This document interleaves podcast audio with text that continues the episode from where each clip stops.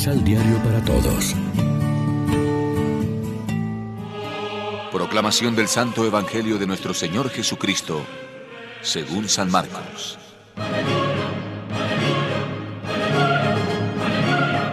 Un día se acercaron a Jesús los fariseos y con ellos estaban unos maestros de la ley que habían llegado de Jerusalén.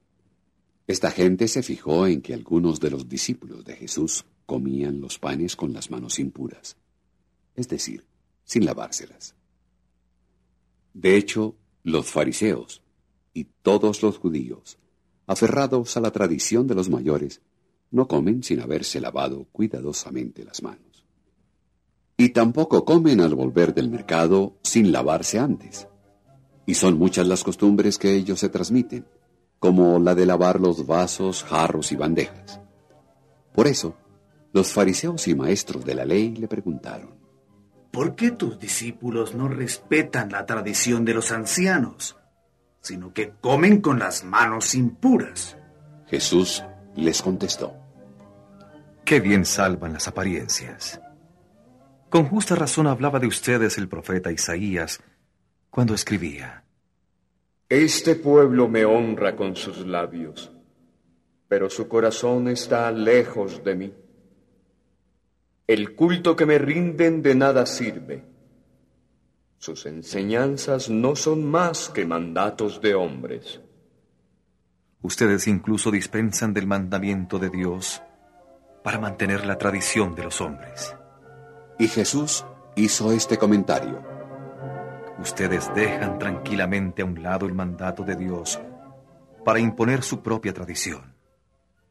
Así, por ejemplo, Moisés dijo, Atiende a tu padre y a tu madre. Y también, el que maldiga a su padre o a su madre, morirá.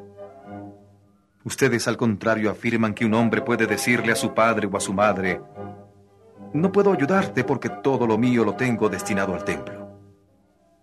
En este caso, según ustedes, esta persona ya no tiene que ayudar a sus padres.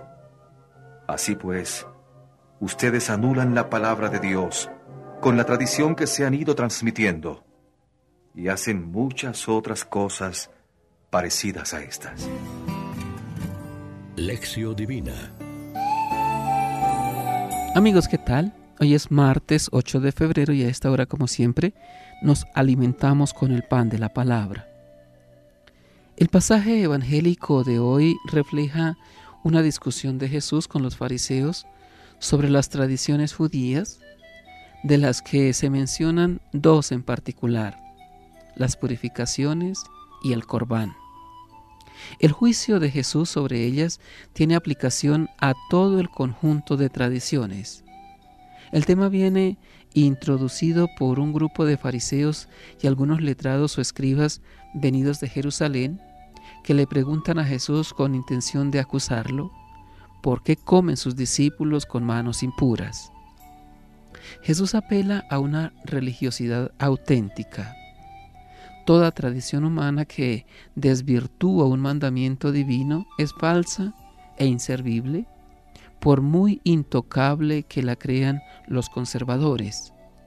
Porque lo que tiene la primacía absoluta es el hágase tu voluntad del Padre nuestro. Jesús dijo también, no todo el que me dice Señor, Señor, entrará en el reino de los cielos, sino el que cumple la voluntad de mi Padre que está en el cielo.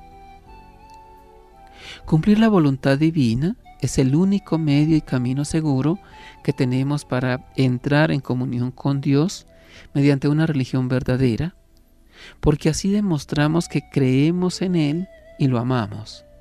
Pues bien, para conocer la voluntad de Dios hemos de escuchar a Cristo, que es su palabra, y nos habla en el Evangelio y con su vida. En la página evangélica de hoy, además de una situación concreta vivida por Jesús y orientada por Él a la instrucción de sus discípulos, se refleja también un peligro que tuvo la primitiva comunidad cristiana, aferrarse a las tradiciones de su pasado judío, sin asimilar plenamente la novedad del cristianismo como religión en espíritu y en verdad, según dijo Cristo a la samaritana. Así cerraban sus puertas a los no judíos o al menos dificultaban la convivencia. Reflexionemos.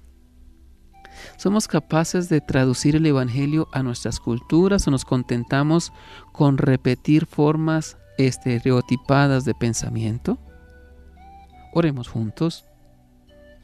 Danos, Señor, el amor que supera la letra de la ley y va más allá a la generosidad de la respuesta. Con tu palabra descubriremos el mundo nuevo de la fe para que te demos el culto de la vida que tú prefieres. Religión en amor y libertad, en espíritu y en verdad. Amén. María, Reina de los Apóstoles, ruega por nosotros.